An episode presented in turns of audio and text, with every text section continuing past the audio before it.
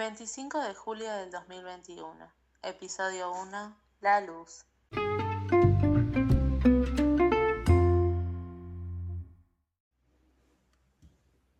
Buenas tardes a todos, aquí les habla Carmela. Esperemos que se encuentren muy bien y estén teniendo un lindo día.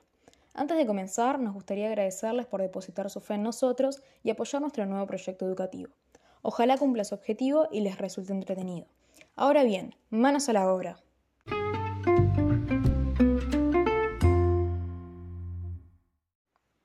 En esta primera oportunidad nos adentraremos al campo de la ciencia y trataremos un tema sumamente interesante, la luz, así como también hablaremos del fenómeno observado en el experimento que realizamos juntos en clase.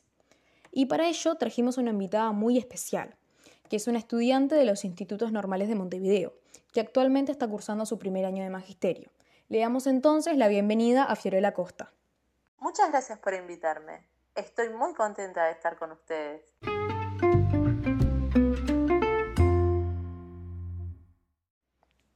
Antes de comenzar a charlar, me gustaría contarles que este episodio es patrocinado y producido por Anchor by Spotify, la aplicación que te permite crear, distribuir y monetizar tus podcasts de manera fácil y sencilla.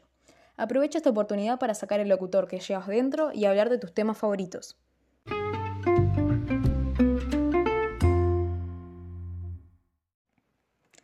Bueno, ahora sí. Fío, ¿nos podrías poner un poco en contexto? ¿Qué es la luz?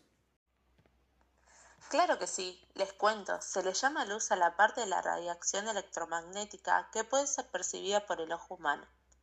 Es decir, que es una forma de energía que ilumina los objetos y nos permite verlos. Excelente. ¿Y de dónde proviene la luz? Provienen de las fuentes de luz, que son cuerpos capaces de crearla y emitirla por sí mismos.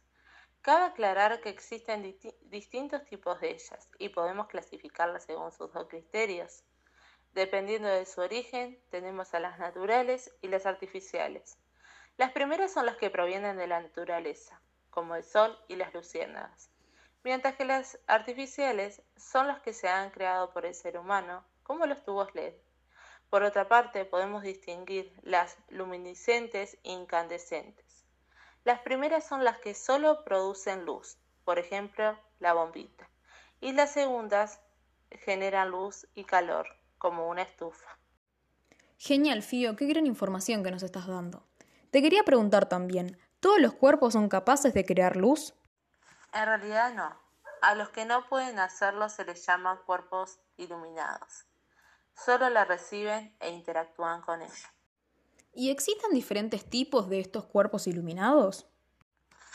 Sí, hay tres tipos, los cuerpos opacos, los translúcidos y los transparentes.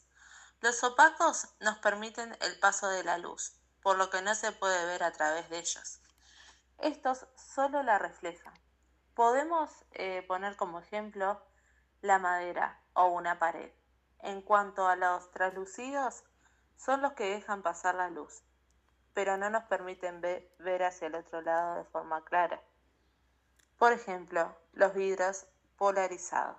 Y por último, los transparentes dejan pasar la luz y se pueden ver perfectamente a través de ellos, como los vidrios incolores. Excelente, Che, andas de vuelo. Me gustaría comentarte que me interesó mucho lo último que dijiste, porque con mis alumnos lo trabajamos en clase. Te cuento que hicimos un experimento que consistía en tomar dos vasos de vidrio con agua y a uno de ellos colocarle algunas gotitas de leche. Y luego dirigir la luz de una linterna hacia ellos. También podría ser un láser, pero en ese caso solo teníamos la del celular. Bueno, esta luz obviamente logró atravesar ambos recipientes, debido a que estaban hechos de un material transparente. Y pudimos observar que en el que tenía algunas gotitas de leche, la luz se manifestó como una línea recta que iba de punta a punta en el sistema. Y te quería preguntar, ¿me podrías decir qué es este fenómeno, si sabes? Este fenómeno se llama efecto Tyndall. ¿Y por qué ocurre el efecto Tyndall? Se debe a que las partículas de leche, por más pequeñas que sean, logran reflejar la luz. ¿Y ocurriría lo mismo si utilizamos otras sustancias? Sí, ocurriría lo mismo. Hay muchas sustancias con las mismas propiedades. Pero, ¿por qué en el vaso que solo contiene agua la luz no se manifiesta como en el otro sistema? Esto sucede porque las partículas de agua no son como las de leche, Por ende, cuando la luz incide en este sistema, no hay nada que la pueda reflejar o refractar. Bueno, ahora todo tiene un poco más de sentido. Eh, creo que todo lo que nos explicó Fío fue excelente, fue más que clara y la información que nos dio sin duda nos va a servir para entender todo lo que vemos a nuestro alrededor. Así que démosle un gran aplauso.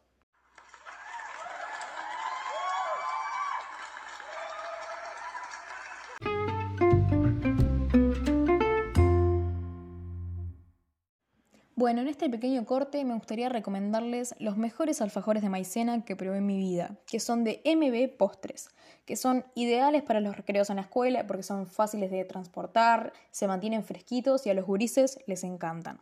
Por pedidos puedes buscarlos en Instagram como arroba mbpostres21.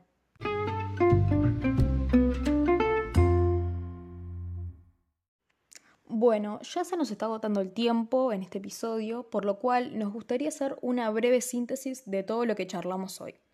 Entonces, eh, según Fío, la luz es una forma de energía que nos permite ver los objetos que se encuentran a nuestro alrededor. Esta proviene de las fuentes de luz, que son cuerpos capaces de producirla y emitirla.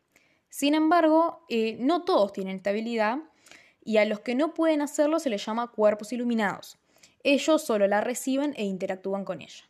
Y por otra parte, según lo que nos explicó también ella, el efecto Tyndall es un fenómeno que nos permite verificar la existencia de ciertas partículas en las soluciones. Estas son capaces de reflejar o refractar la luz, por ende, cuando iluminamos un sistema que las contenga, se manifestará una línea recta que lo atraviese por completo, tal como lo hizo en el vaso de agua y unas gotitas de leche que teníamos en el salón.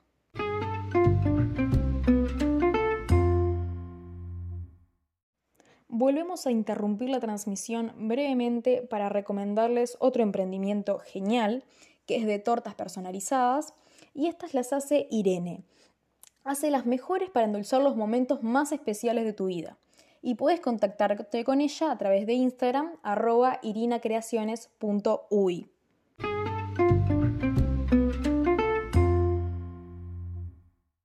Ahora sí, lamentablemente hemos llegado al fin de este increíble episodio.